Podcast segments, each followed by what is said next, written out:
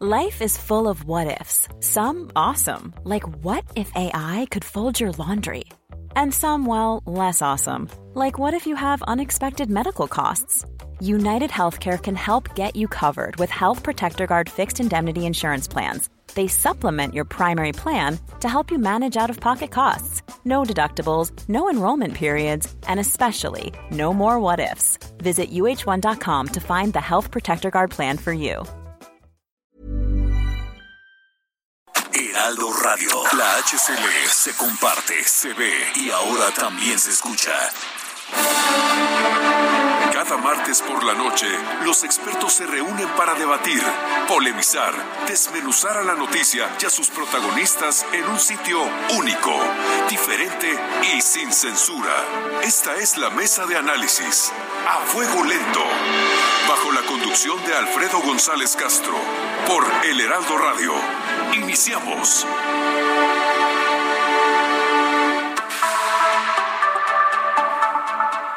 Son las nueve de la noche, tiempo del centro de la República. Gracias por sintonizarnos en esta emisión de la Mesa de Opinión a Fuego Lento.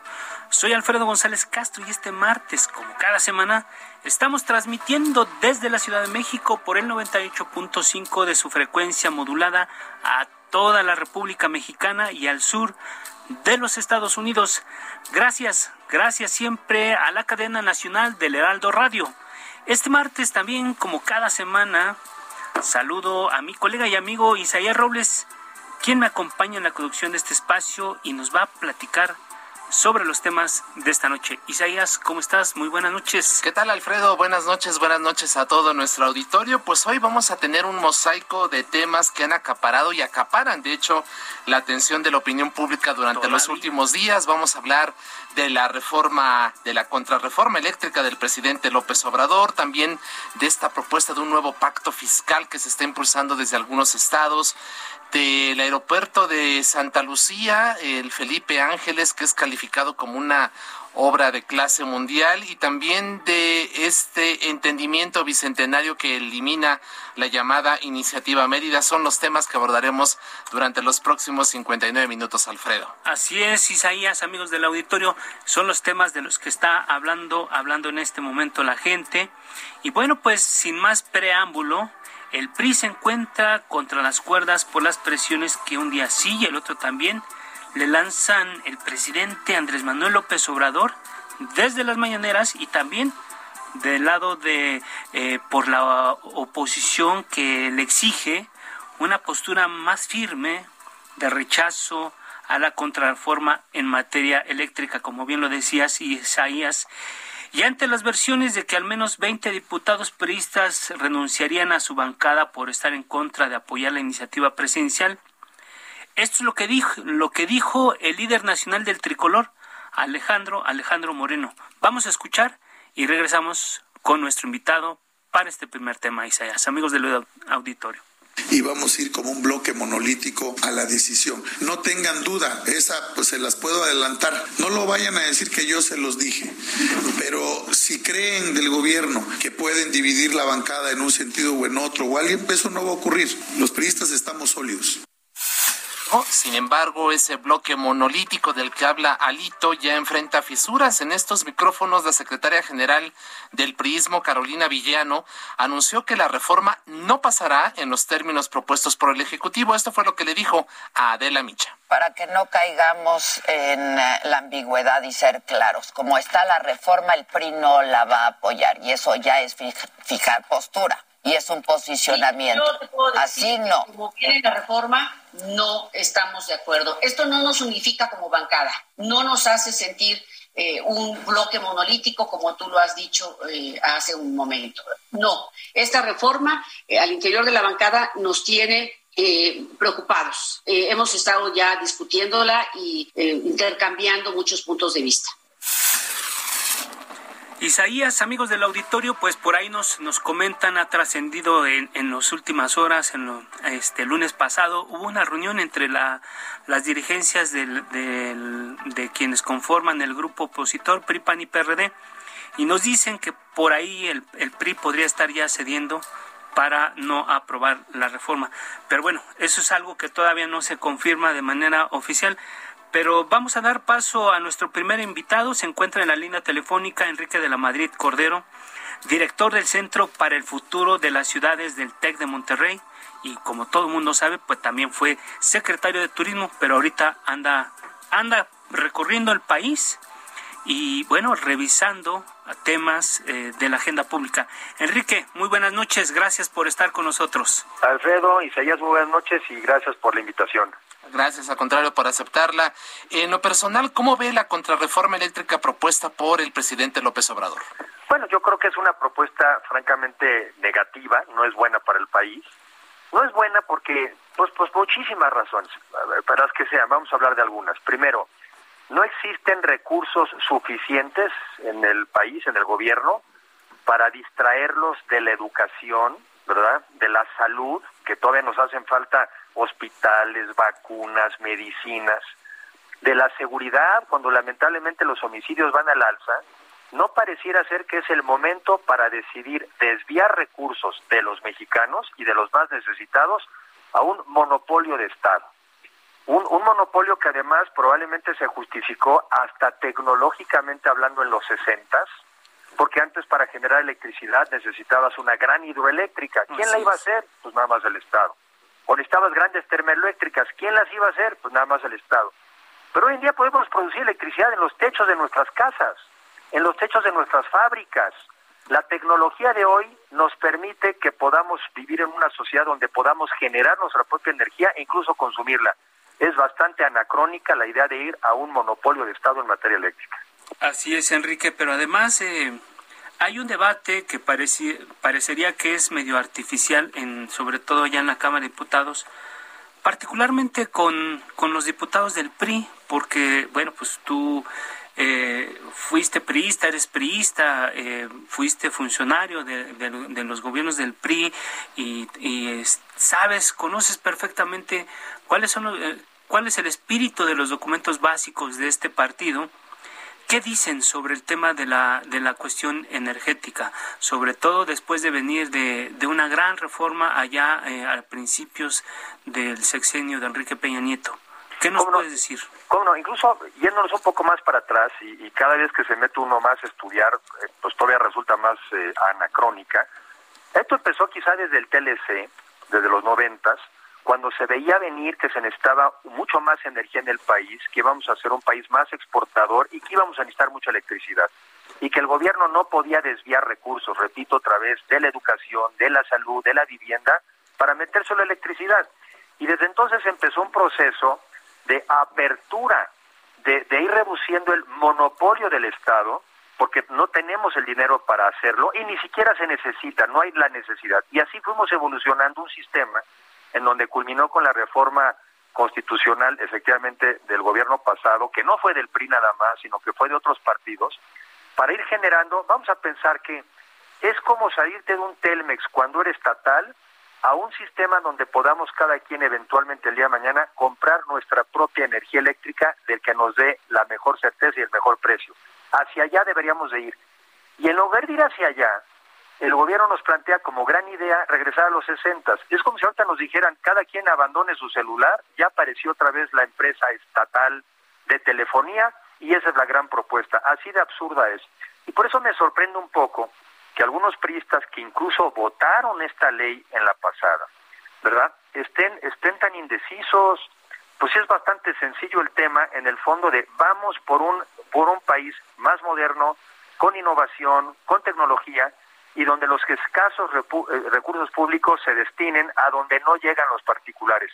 Ya no es el caso de la electricidad. En la electricidad, hoy gracias a eso y a la participación de los particulares, gozamos de energía. Prácticamente el 99% de las casas en el país la tienen. Y sería desviar recursos públicos. Ahora, ¿qué dicen los documentos? Sí, tanto el programa de acción del PRI como la declaración de principios se hicieron precisamente en donde se habla, por ejemplo, de emprender reformas en materia energética, de que haya una transición en nuestra economía a energías cada vez más saludables y más limpias, nuestro compromiso con los objetivos de desarrollo sustentable, rectoría del Estado, pero con libertad económica, economía social de mercado. Entonces, francamente, pues yo también estoy muy desconcertado de que el PRI no sea más claro en definir que el camino correcto es por el que íbamos e incluso más. No solamente que las empresas grandes puedan comprar energía, sino que cada uno de los ciudadanos podamos eventualmente optar por a quién le compramos la energía más barata y más confiable. A raíz Aquí por más, no por menos. Claro, a raíz de estas respuestas, dos preguntas.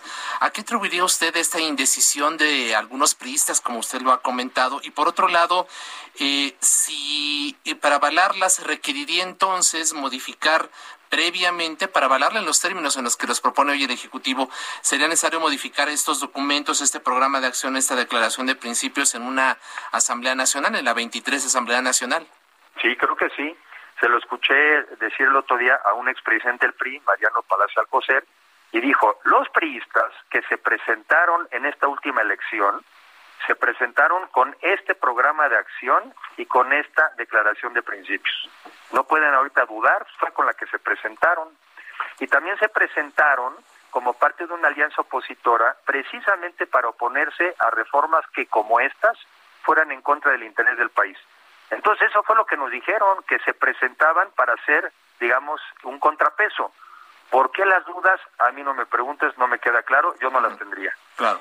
Eh, Enrique, en este momento, ¿cuál es tu visión, tu opinión sobre lo que está ocurriendo en el PRI? Porque eh, desde afuera se ve que sí existe una división y sobre todo a partir de este, ya no, ya no con la oposición como bloque, bloque monolítico ahí en el Congreso, sino al interior del PRI, parece que se está, hay unas, hay unas fisuras que se podrían ahondar si se aprueba un proyecto como este. ¿Cuál es tu visión sobre lo que está pasando en este A ver, yo sí creo que sí, porque el que esté a favor de este proyecto, pues de alguna manera, pues ya se pasó del lado del partido en el poder, ¿no? Sería lo que harían. Y el que no, pues estaría todavía defendiendo pues, una economía de mercado, social, un Estado democrático, la necesidad de contrapesos. Entonces digo, lo que puede acabar pasando, pues sí, es una depuración, yo le llamaría una depuración para que de una vez sí se defina cada quien de qué lado está. Este, a ver, hay muchas cosas y yo soy de esas personas que creo que en general hay que tratar de negociar y llegar a acuerdos, pero hay cosas que no puedes, ¿no? O sea, en este caso en particular, esta reforma es muy reciente, es una reforma que está dando resultados al país y regresar a un monopolio de Estado, repito, desviando recursos de la educación, de la salud, no es negociable. La salud de los mexicanos no es negociable. El futuro de los mexicanos no es negociable. Eh, un sistema educativo mucho más competitivo no es negociable. Entonces, pues, pues ni modo, esta no es una buena idea, pues yo creo que mejor pasemos a otras. Ok. Eh, y ve entonces, para retomar un poco la pregunta que le acaba de hacer hace unos momentos mi amigo Alfredo González, ve un predividido, fracturado, o como usted bien dice, a lo mejor una depuración necesaria para decir quiénes se quedan de este lado y quiénes se van del lado de Morena? Pues a ver, dubitativo, pero yo creo que el PRI tendría todo que perder y los priistas que lo hicieran tendrían todo que perder y nada que ganar. Yo creo que México necesita contrapesos, me parece que una alianza opositora, que en este caso para reformas como estas ponga la pierna dura, pero en otras más bien plantee propuestas y mecanismos hacia adelante, es lo que necesita el país.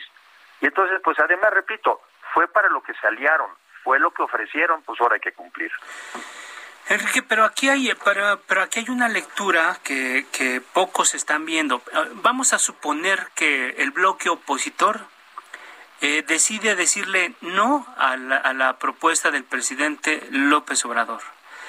Ese es una, un, un, digamos que ese es un motivo para que se cancelen los subsidios, no va a haber una, un monopolio del Estado sobre todo este tema eléctrico, la energía.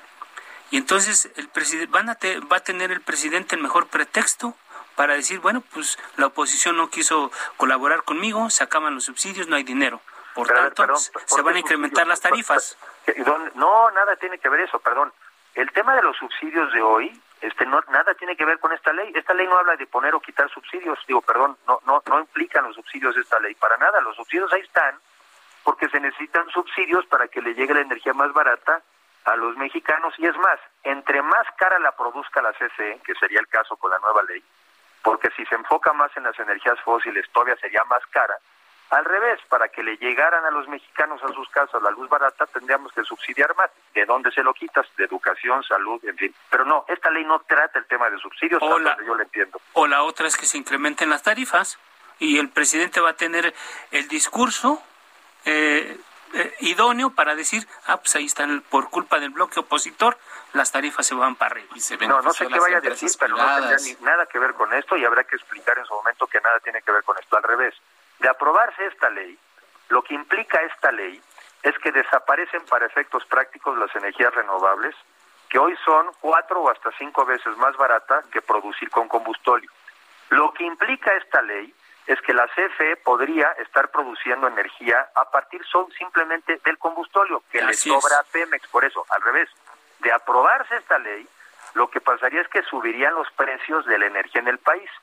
¿A quién se la cobrarían? Yo sé a quién se la van a cobrar. A las empresas les van a decir, ni modo, pues tú págalas.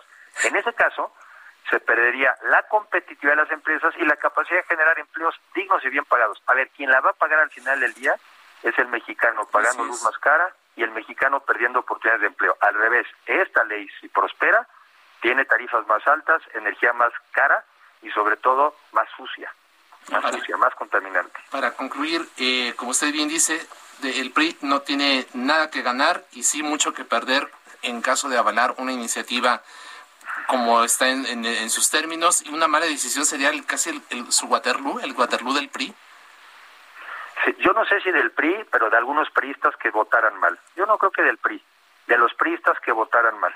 Yo sí. Y habría esto, una depuración. Yo espero que todavía entren en razón y como dicen, que voten en bloque en contra. Muy bien. Así es. Enrique de la Madrid Cordero, director del Centro para el Futuro de las Ciudades del TEC de Monterrey. Muchas gracias y si le parece mantenemos la comunicación abierta para seguir analizando este y otros asuntos y ver precisamente lo que ocurre allá en San Lázaro con esta, con esta contrarreforma en materia eléctrica. Gracias por lo pronto. Gracias Alfredo, gracias Isaías, muy buenas noches. Muchas gracias. Nueve de la noche con 16 minutos. A fuego lento. lento.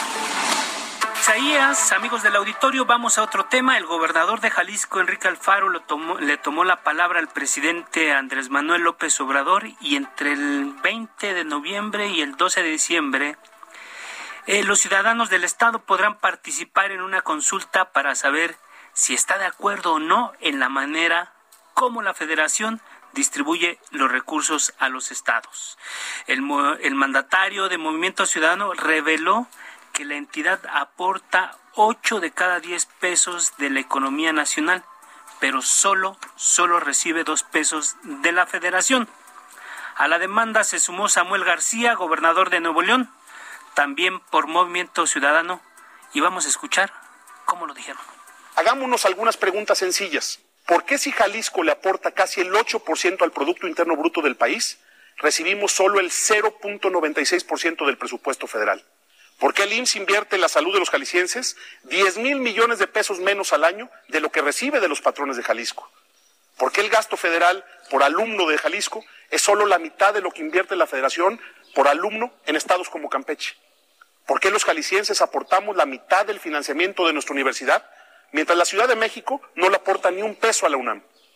¿Por qué Jalisco tiene que aportar más del 40% del presupuesto de nuestro sistema de salud mientras la federación subsidia casi el 100% de los sistemas de salud en otros estados de la República. Por eso yo podría decirles que vamos a seguir trabajando en un nuevo convenio fiscal y subrayo de la manera más colaborativa y constructiva posible con la federación. Mariana Campos es coordinadora del programa de gasto público y rendición de cuentas de México Evalúa. Buenas noches, bienvenida Mariana. Muy buenas noches. Gracias. ¿Es necesario actualizar el pacto fiscal y llamar a una convención nacional hacendaria? Me parece que no solo es necesario, es urgente. ¿Hacia dónde deben caminar estas reformas eh, al pacto fiscal, Mariana? Mira, yo creo que debemos encaminarlas en, en varios sentidos. Primero, creo que tenemos que eh, revisar, en efecto, cómo está, eh, el, digamos, las aportaciones que hacen o que se hacen a través de la recabación federal en los distintos estados eh, y cuánto les está tocando a cada uno. Creo que sí es importante que nuestro pacto considere premiar el esfuerzo de quienes más aportan. O sea, creo que debe haber dos grandes bolsas. La primera es una bolsa eh, que premie quienes más aportan, porque de esa manera incentivamos ¿verdad? Que hayan pues más aportaciones, ¿no? Y que haya más crecimiento y que haya más formalidad en la economía. Y por el otro lado, tenemos que tener una bolsa que también considere las diferencias entre las regiones, porque tenemos distintos niveles de desarrollo en los estados y en los municipios. Entonces, que la primera bolsa maximice la cantidad de recursos que se pueden, digamos, recaudar y la segunda bolsa eh, la primera bolsa, bolsa, perdón, le done a la segunda bolsa y que sea una bolsa para poder eh, igualar condiciones. ¿Me explico? Y pues subsidiar de alguna manera a los estados y municipios que no tienen un nivel de desarrollo tal o una economía tan bollante como la de Jalisco, la de Nuevo León, para eh, que tengan ciertos recursos y auxiliarlos, ¿verdad? Pero por supuesto también poniéndoles incentivos para que no sea, digamos, conveniente quedarse en un estado de pobreza, sino que se supere esta situación. Así es. Siempre que se ha hablado de este tema, se ha dicho que las haciendas municipales y estatales no tienen ni la infraestructura ni la capacidad para cobrar impuestos, pero algunos otros lo que dicen es más bien no quieren hacerlo para no tener un efecto político del tema. ¿Cómo ves tú este asunto? Yo creo que es ambas cosas, ¿no? Eh, como te decía, hay una gran diferencia en, los niveles de desarrollo de, eh, digamos, los estados y los municipios. Tenemos estados y municipios que sí tienen capacidades de hacerlo y a ellos son a los que tenemos que incentivar para que lo hagan más y mejor y por eso hablo de premiar a quienes más aporten. Y también tenemos problemas de capacidad de recaudación en algunos de los, obviamente, de los estados y los municipios, pues con más rezago en desarrollo, ¿no? Estamos hablando de varios que están en el sur del país. Bueno, a ellos tenemos que darles capacidades y también tenemos que premiar conforme logren esas capacidades. Entonces, creo que la federación está teniendo, digamos, una falta de visión para generar el liderazgo adecuado en México eh, y promover estos estos cambios eh, eh, en la recaudación local, porque hay que decirlo, solo en promedio 10% de los recursos de los estados y de los municipios los recaudan ellos directamente. También tenemos que promover que las primero que los recursos de la federación se, se, repartan mejor entre los estados y municipios, pero también que ellos tengan sus propias sus propios recursos, ¿no? Es decir, que resulten de su esfuerzo tributario a ese nivel de gobierno. ¿Y, por dónde tú crees, cuál crees que sea el camino cuando, eh, ya lo decías tú, o sea, se tiene que modificar la fórmula para la repartición de los impuestos, pero cuál es el camino cuando los estados del sur generan una, una menor tributación comparados con los estados del norte y el centro del país? ¿Por dónde está la es lo que yo te decía, una bolsa tiene que premiar a los estados que más aporten a la bolsa que se va a repartir. ¿Me explico? Es decir, ahí tienes que generar incentivos de, bueno, si tú aportas más al PIB, si tú aportas, eh, ¿no? Si la federación recauda más impuestos en tu estado, también, ¿no? Recibir una especie de, reconocimiento por eso. Pero de esa bolsa se tiene que hacer donación a otra bolsa, a una, a una bolsa de subsidio, para que eh, se le pueda compensar a los estados que pues no tienen una economía eh, que genere tantos impuestos, ¿verdad? Así es. Eh, pero sin embargo tenemos que impulsar mucho la recaudación de predial. ¿no? no podemos olvidar de una cosa que creo que es importante. Aunque se repartan mejor los recursos de la federación, es un hecho que los estados y los municipios tienen que recaudar más por sí mismos. Eso, eso no lo va a cambiar eh, el hecho de que se repartan mejor los recursos de la federación. Tú ves, Mariana, en el gobierno federal, en la Secretaría de Hacienda, en el SAT, eh, la idea de impulsar este, este tipo de cambios? ¿Tú crees que la, el gobierno de la 4T esté con, con esta postura? No, no creo que lo esté. No creo que haya una visión eh, sobre la, eh, digamos, las conveniencias que tiene eh, reforzar el pacto fiscal. ¿no? México es un país federal y hemos visto ejemplos en el mundo, como el caso de los Estados Unidos, en donde el federalismo ha sido un instrumento para el desarrollo de ese país. Es, un, es un país, en Estados Unidos tienen 200 años de experiencia de cómo han ido mejorando su federalismo. Eh, y yo creo que en México, mientras no mejoremos el federalismo y, y uno de los más importantes, el fiscal, vamos a seguir atorados. Se requiere no de un gobierno, requerimos a bordo los 2.400 gobiernos en un plan de desarrollo. Así es. Bueno, pues este sigue siendo un poco nada más repartir de manera diferente lo que se puede recaudar, porque no hay manera de que los estados o, estados, sobre todo el sur, generen más impuestos. Pero en fin, sí hay manera, ¿eh? El predial, hay, hay, hay, bastante potencial recaudatorio en el predial, incluso en las tenencias. Pero, pero nadie lo quiere cobrar. Pero la Federación podría incentivarlo. Bien. La Federación podría incentivarlo y esa es la falta digamos, yo creo, de visión de lo que se podría lograr de estar mejor coordinado. Así es, ese es el reto. Mariana Campos, coordinadora del programa de gasto público y rendición de cuentas de México Evalúa. Gracias por estar con nosotros esta noche. Un enorme abrazo. Qué buenas noches. Gracias. Hacemos una pequeña pausa, Alfredo. Volvemos en A Fuego Lento aquí en el Heraldo Radio. No le cambie.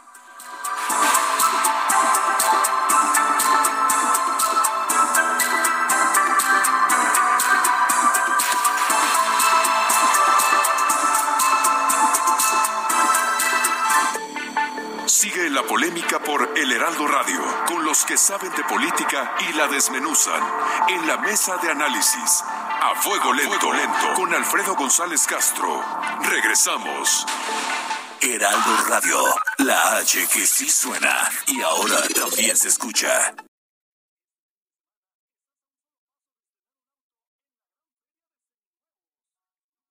Heraldo Radio.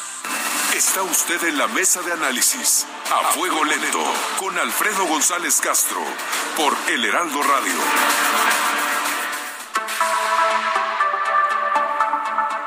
Son las nueve de la noche con 30 minutos, tiempo del centro de la República. Volvemos a la mesa de opinión a fuego lento. Les recuerdo que estamos transmitiendo totalmente en vivo por el 98.5 de su frecuencia modulada desde la Ciudad de México a toda la República Mexicana y al sur de los Estados Unidos. Gracias, gracias a la cadena nacional, a la cadena nacional de El Heraldo Radio. Isaías, dos temas muy importantes que ya abordamos, que es el asunto de la reforma eléctrica del presidente López Obrador y la disyuntiva en la que se encuentra el PRI y el bloque opositor. Vamos a ver qué pasa, es un tema que va a seguir dando mucho de qué hablar. Y el otro asunto es de de esta inquietud de los gobernadores, eh, sobre todo de la oposición también, en torno al nuevo pacto fiscal. Creo que también es un asunto del que se va a hablar en los próximos días, pero bueno, los dejamos ahí y vamos a otra cosa, Isaías. Así es, el Sergio Gutiérrez Luna, presidente de la mesa directiva de la Cámara de Diputados, encabezó un recorrido por las instalaciones del Aeropuerto Internacional Felipe Ángeles la semana pasada.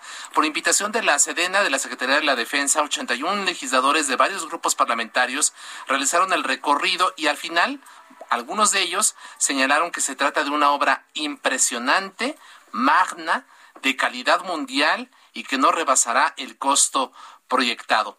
Sí, tal como lo ha descrito en diversas ocasiones el propio López Obrador. Escuchemos. Es de las mejores obras de este tipo que se está realizando en el mundo. Segundo, el tiempo de construcción. Y tercero, el costo, porque no hay corrupción. Estamos hablando de un ahorro de la obra de 225 mil millones de pesos. Ya lo dicen los diputados, ya lo dice el presidente, es un proyecto, un gran proyecto, pero para conversar del tema hemos convocado al capitán Heriberto Salazar, presidente del Colegio de Pilotos Aviadores de México. Capitán, muy buenas noches, ¿cómo estás? Gracias. ¿Qué, tal, Alfredo? Muy buenas noches, un placer estar con ustedes. Isaías, pues está con nosotros también eh, el, este, el capitán. Adelante. Así es, este capitán, preguntarle, ¿es el aeropuerto Felipe Ángeles una obra de calidad mundial? Fíjate que, bueno, esto no es tan fácil decirlo así porque también tuvimos la oportunidad de, visitarlo, nos invitaron, y por supuesto que impresiona una obra tan grande. Pero creo que en esta parte, estos últimos minutos donde transmitiste el que dice el presidente, todavía no se habla de para qué es un aeropuerto y su efectividad. Es decir, yo estaré de acuerdo que es una obra de calidad mundial cuando el aeropuerto demuestre que funciona para lo que fue hecho. Y esto todavía no se ha demostrado al 100%, pues, puesto que no sabemos la capacidad final del aeropuerto. Eh, en estas eh, entrevistas, en estas visitas hablan de un número de operaciones iniciales de 118 mil operaciones al año, lo cual es un simple número matemático que sacan ahí del número de puertas que tiene tiene y cuántos aviones cabrían. Pero todavía no está demostrado cuántos van a caber en el espacio aéreo al mismo tiempo que utilizando el aeropuerto Benito Juárez. Entonces, esto para hablar de calidad mundial, la obra está muy bonita, realmente se ve bien, pero de esto a que vaya a ser funcional, todavía hay que demostrarlo con muchos estudios que se deben de hacer al respecto. No es, no es lo mismo tener un automodelo que manejarlo, ¿verdad? Eh, podríamos decir por lo que por lo que comenta capitán. Sí, efectivamente, eh, no es lo mismo tener, eh, como lo digamos en otras palabras, podrá ser un carro muy bonito, eh, muy grande, o lo voy a poner al revés, que le va, cabe mucha gente, pero no es eficiente, ¿no? Entonces, ¿dónde está esa funcionalidad en, en un año presente, donde los carros, además de ser bonitos, grandes, son muy económicos. Entonces, para hacer algo de calidad mundial, tiene que cumplir con todo. Así es. Capitán Heriberto Salazar, a partir del próximo año, el aeropuerto Benito Juárez ya no permitirá que se rebase el límite de 61 operaciones por hora. Se dice que esta es una forma artificial de, de obligar que los vuelos se dirijan a Santa Lucía, al Felipe Ángeles. ¿Esto, usted coincidiría con esta apreciación? Fíjate que sí, pero hay otra cosa que hay que poner aquí. Si la capacidad máxima siempre ha sido de 61 operaciones, ¿por qué la dejaban pasar antes? E, esto es algo que debemos de preguntarles no solamente a esta administración, sino a todas las anteriores, porque si nada más caben 61, ¿por qué metían más, más operaciones? Y esto ocasionaba demoras y todo lo que sabemos, eh, los grandes problemas del aeropuerto Benito Juárez, de, de que ir a Guadalajara toma más tiempo llegar a la pista que si el vuelo, ¿no? Entonces, si son 61, qué bueno que lo van a limitar en eso, pero aquí tampoco es tan fácil porque las líneas aéreas tienen derechos adquiridos por mucho tiempo en cuanto a esos slots, eh, que serían estos números de operaciones donde ya las tenían desde antes. Entonces, tampoco es decir, a partir del año que viene ya no te las doy, ya las tienen, ¿no? Eh, mucho se ha cuestionado, capitán Heriberto Salazar, sobre el tema de la seguridad. ¿La cercanía entre el aeropuerto capitalino y el Felipe Ángeles impide la realización de operaciones simultáneas entre ambos? ¿Se compromete la seguridad? Fíjate que, eh, bueno, no se compromete la seguridad en la manera que se disminuya la capacidad entre ambos. Eh, estos son los datos que no se han dado si me dices van a meter allá toda su capacidad y Benito Juárez toda su capacidad, por supuesto que eso va a ser un peligro, pero eso nunca llega a suceder porque el mismo sistema de seguridad aeronáutica, eh, esto a nivel mundial, impide que este tipo de, eventos se lleguen a dar. Entonces no podrían estar operando fuera de su capacidad. Es decir, en estos 61 eh, operaciones al año, lo que Benito Juárez ha hecho es voy a decir un número arbitrario, pone 70, pero ¿qué pasa? Nada más caben 61, entonces las otras nueve van en, el, la siguiente hora y las 61 de la siguiente hora se van acumulando y se va haciendo demora. Esto, esto es lo que pasa, porque si nada más caben 61, nada más caben 61 como tal, ¿no? No hay manera de meter más. Y esto pasaría con los aeropuertos, no pueden sobrepasar la capacidad que vaya a dar eh, la limitación más cercana que creemos que va a ser el espacio aéreo, en cuanto al número de operaciones por hora, hablando de los aeropuertos simultáneamente. Así es. Ahora, usted está hablando de falta de mucha información sobre cómo van a operar, cómo va a operar este aeropuerto, etcétera. Pero de entrada, ¿se tienen ya los permisos de agencias internacionales de aviación para el funcionamiento de esta nueva terminal? Eh, no, a donde yo sé no, porque el primero que tiene que dar el aval de esto es la misma FAC, que la FAC no se ha pronunciado en una certificación y no lo puede certificar porque no está acabado. Entonces, hasta que esté acabado, lo podrá certificar la parte del aeropuerto físico. Y después iremos al espacio aéreo que esté cumpliendo con todo y es lo que tendrá que certificar la misma, la propia autoridad eh, mexicana, que parte de esto es por lo que estamos en categoría 2, porque lo que se observó es que la misma autoridad no puede estar verificando su reglamentación. Eh, gracias, capitán Heriberto Salazar. Un aspecto que es muy poco comentado es el tema del capital humano, los recursos humanos, siempre en prácticamente todas las cosas que se hacen, de lo que se habla al final es de, de cómo se siente la gente, cómo está. Eh, yo quiero preguntarle cuál es el, eh, el, el, sentir de los, de los pilotos del gremio que, que representas, capitán. Sobre todo, ¿se sienten seguros con, con esta nueva terminal, la cercanía entre las dos terminales? ¿Cómo se sienten los pilotos? Fíjate que en ese aspecto de la cercanía no hay comentarios porque realmente operamos en diferentes ciudades del mundo donde tienen muchos aeropuertos. Lo que se siente frágil, y, es porque no nos han demostrado nada, es cómo vamos a operar eh, en, eh, vuelvo a, la misma palabra que he utilizado, en, la parte del espacio aéreo. Porque con las modificaciones que hicieron actuales, eh, nos ha afectado más el mal tiempo, ya que ahora volamos más cercano a la sierra, lo cual desde el punto de vista de orografía no es un peligro, está la separación correcta. Pero en esa zona se forma más mal tiempo y hemos sufrido más con eso y no nos podemos desviar porque estamos más cerca de las montañas. Entonces en esa parte nos ha afectado esto y luego sí es la pregunta de, bueno, ¿y qué va a pasar cuando haya otros aviones que van al otro aeropuerto, que no van al mismo aeropuerto que vamos a Benito Juárez en este caso? Entonces ahí sí tenemos, pero no te diría que es como miedo o no, sino nada más dudas que no han demostrado eh, con ningún documento todavía cómo van a, cómo van a operar simultáneamente y hasta qué capacidad. Eh, cuando te refieres al tema de, de lo que les preocupa, ese esto derivado del rediseño del espacio aéreo, de las rutas. Sí, del rediseño que como quedó ahora, que, que bueno, esto ya ha sido mucha polémica, ¿no? Por la cuestión de que no hubo estudio de impacto de ruido. Y, y para ustedes fue, fue más eh, perjudicial en un sentido que se haya hecho esta modificación?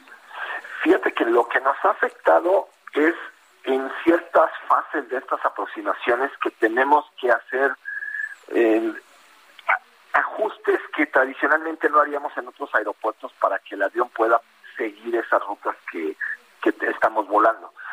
Entonces, bueno, viviendo en esta zona y que las hacemos a diario, eh, aprendemos cuáles son la forma para hacerlo lo mejor posible y hacemos esa programación en, los instrumentos del avión, cosa que no deberíamos de, estar buscando ese tipo de, atajos para, para evitar, eh, y me refiero que en ciertas partes el hundimiento lo tenemos que aumentar para que el avión intercepte bien sus, sus fases electrónicas del aterrizaje. ¿Les complicó más la operación en términos prácticos a ustedes? en términos llanos. Eh, en cierta parte sí, eh, en, la, en la aproximación inicial, que son toda la parte de la llegada, aunque en la parte final ya para aterrizar, ahora estamos alineados con la pista de, de, antes, lo cual nos ayuda mucho a estar estabilizado para nuestro aterrizaje. Ahora, el capitán Heriberto Salazar, hoy estamos a 12 de octubre y el presidente ha insistido en que en marzo del próximo año, en unos cuantos meses, estaremos ya en la operación del aeropuerto Felipe Ángeles. Eh, ¿Cómo ven ustedes esta posibilidad? ¿Hay posibilidades reales de echar a andar esta terminal en, en, unos cuantos meses? Fíjate que, que, bueno, es una pregunta que creo que todo el mundo nos hacemos con respecto a Felipe Ángeles. Eh, lo que yo observé cuando en la visita que nos dieron es que tenemos que, que cambiar un poquito la visión desde el punto de vista civil de que una obra eh, civil, bueno, tiene sindicatos, tiene su horario de trabajo, tiene sus descansos, y ahí lo que vimos es que al ser militares, pues es, una orden, tienen que acabar esto. Entonces, eh, operan muy diferente esa parte, nos dicen que la gente trabaja, eh, quiero pensar que les dan descansos, pero tienen turnos que trabajan siete días a la semana, 24 horas al día. Entonces, esa parte, digamos que alargaría el tiempo, si trabajan tres turnos y en una obra normal trabajan dos turnos, pues es trabajar día y media en un día, ¿no? Híjoles. pero, e, eso nos impactó en, la velocidad con la que están trabajando. Eh, leí en este mismo artículo que ahorita están al 73%, pero llevan dos años haciendo este 73 y en cuatro meses van a tener que acabar el otro 25%. Así es. Pero lo preocupante es todo lo demás que falta, que ya nos comentó usted, ¿no? La falta de información, los permisos de la eh, de la FAC, en fin, todo este asunto, ¿no? Sí, falta todo esto porque no nada más es terminarlo y como una obra, vamos a decir, tradicional del gobierno que inaugura un hospital sin, eh, sin, las camas. Hay otros personal y sin personal, ¿no? Hay otros elementos. Hay otros elementos y cuando fuimos muy abiertos nos pusieron a la orden limitaciones, perdón, todos los documentos que tenían. Ahora, como colegio hemos hecho caso a eso y pedido para ayudarles en ciertas cosas que creemos que debieron habernos consultado a los pilotos la opinión. pero pues es momento que no recibimos nada, entonces sí nos ofrecieron todo, pero a la hora de pedirlo no nos mandan nada para verificar. Y esto es nada más con el fin de ayudarles y no cuando lo vayan a inaugurar quejarnos nosotros porque hay algo que no, no todo está escrito en los manuales, hay muchas cosas de prácticas que vemos nosotros día a día y que les pudiéramos ayudar y recomendar, pero en esta parte pues no ha habido la oportunidad de, hacer estos comentarios. Así es, pues bueno, vamos a ver qué ocurre. Capitán Salazar, eh, Heriberto Salazar Aguiluz, presidente del Colegio de Pilotos Aviadores de México, gracias por conversar con el público de A Fuego Lento y evidentemente tendremos que mantener la comunicación con usted en el futuro para seguir hablando de este asunto y ver cómo avanza la operación de este nuevo aeropuerto que dicen es de clase mundial. Gracias por lo pronto, capitán. Muchas gracias a ustedes, muy buenas noches. 9 de la noche, 44 minutos. A fuego lento. El pasado viernes los gobiernos de México y Estados Unidos pusieron fin a la iniciativa Mérida y dieron la bienvenida al entendimiento bicentenario, con el que pactaron trabajar en el combate a la delincuencia organizada y también le dieron un peso mayor, que es el tema del momento, que es el asunto migratorio. Vamos a escuchar cómo lo dijo el secretario de Relaciones Exteriores, Marcelo Ebrard, y regresamos. No es un acuerdo de cooperación cualquiera, es una alianza en materia de seguridad. Una alianza tiene otro nivel cualitativo distinto a un acuerdo de cooperación, limitado. Entonces, una alianza es, tenemos un solo objetivo, tenemos confianza, nos respetamos y fijamos las bases de cómo vamos a trabajar. Entonces, este entendimiento es una buena noticia para nuestras sociedades porque va a permitir que tengamos mejores resultados.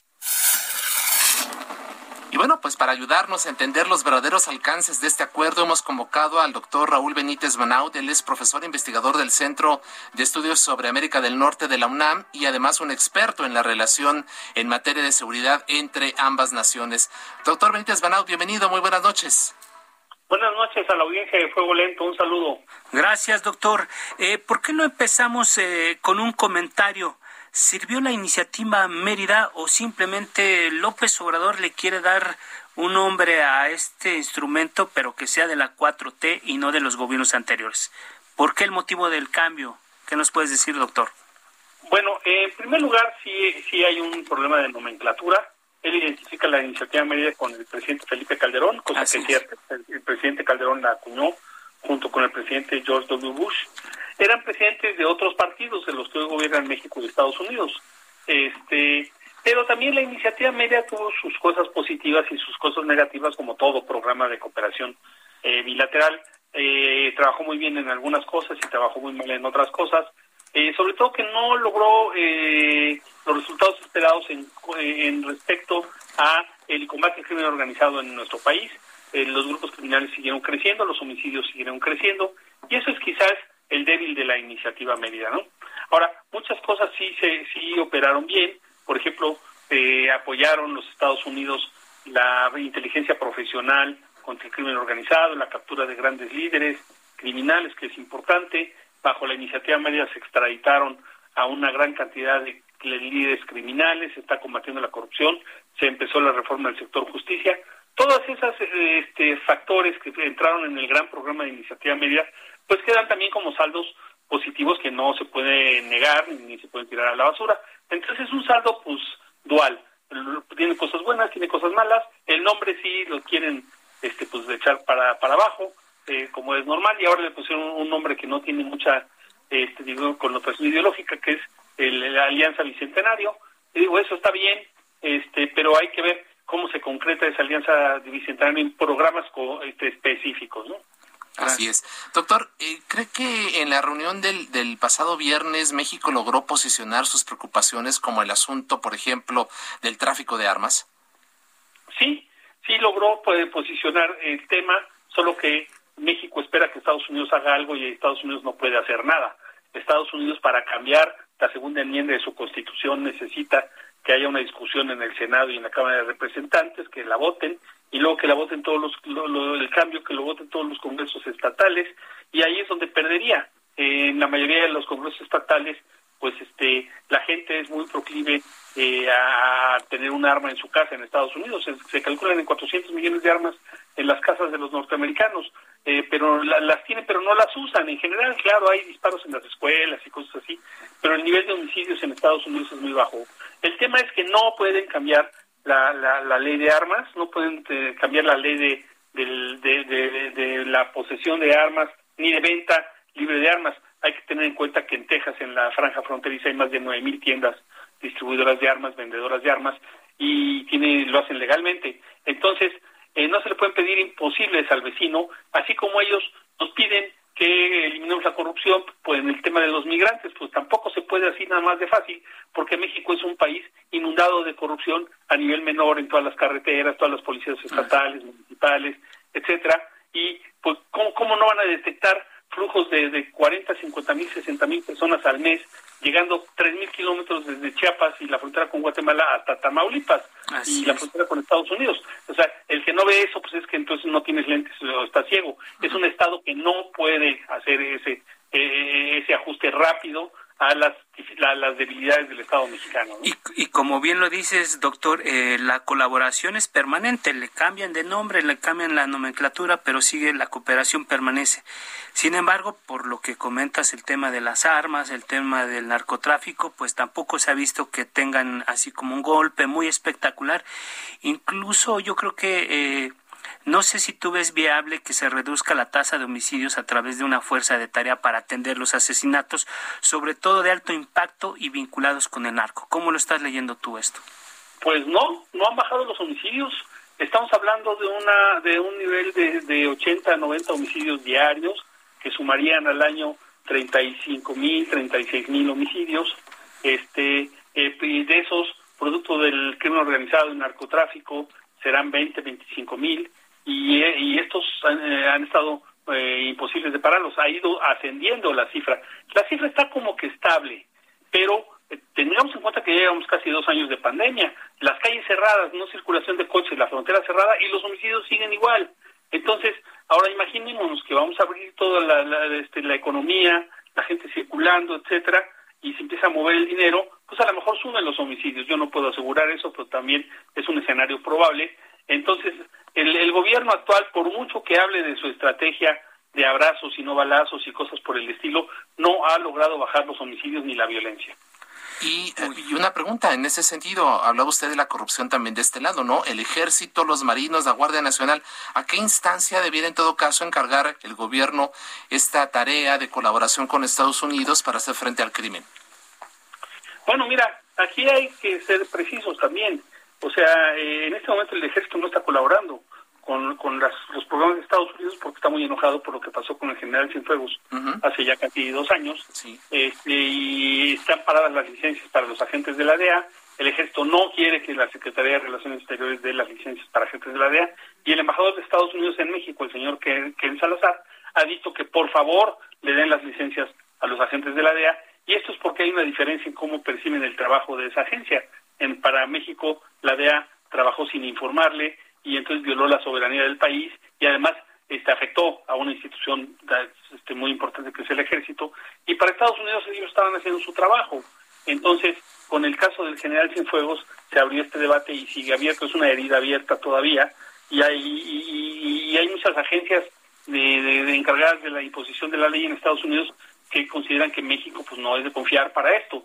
Y lo mismo México con Estados Unidos. Dicen, no, pues es que yo no confío en Estados Unidos porque no me pueden parar la venta de armas en, ese país que, le venden a los criminales mexicanos. Entonces, una cosa es el gran acuerdo de hermanos de gran nivel, el secretario de Estado con el secretario de Relaciones Exteriores, la misma vicepresidenta Kamala Harris cuando vino con el presidente mexicano, y otra cosa es cómo eso se traduce a las operaciones cotidianas y diarias de cada eh, agencia de cada gobierno y donde hay muchas debilidades de parte y parte, pero México tiene muchas debilidades que no ha logrado eh, resolver.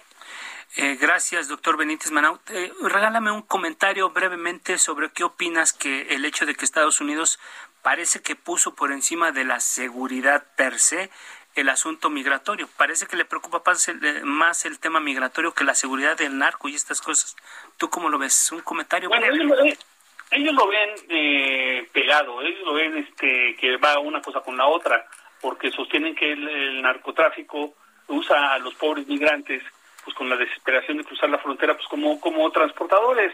Y ahora como hay una droga nueva que se llama fentanil, que es la que produce el cártel de Jalisco, nueva generación, con los precursores chinos que vienen y aterrizan en los puertos de Michoacán y Jalisco, entonces el, fentanil son pastillitas, están mezclando el fentanil en presentaciones como si fueran aspirinas y paracetamol y cosas de esas, y cualquier persona puede eh, transportarlo y es de muy difícil detección. El fentanil no lo detectan los perros huele drogas ni nada por el estilo, y, le dan pequeñas dosis a cada migrante para cruzar la frontera de forma ilegal, la cruzan, es una droga muy barata y está matando alrededor de 60, 70 mil estadounidenses al año, jóvenes, este, y, esta epidemia está muy preocupado Estados Unidos.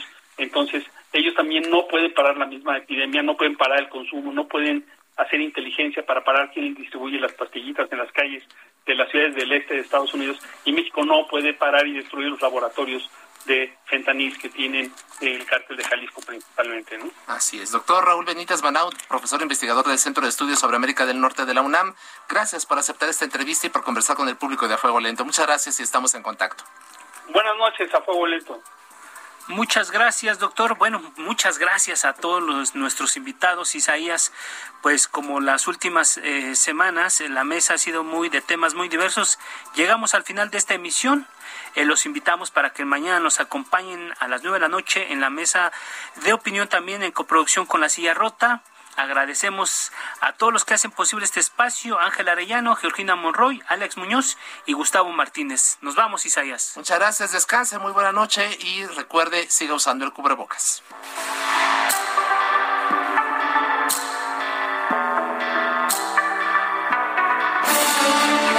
La polémica por hoy ha terminado. A fuego lento, lento, por El Heraldo Radio. Heraldo Radio 98.5 FM, una estación de Heraldo Media Group, transmitiendo desde Avenida Insurgente Sur 1271, Torre Carrachi, con 100.000 watts de potencia radiada. Selling a little or a lot?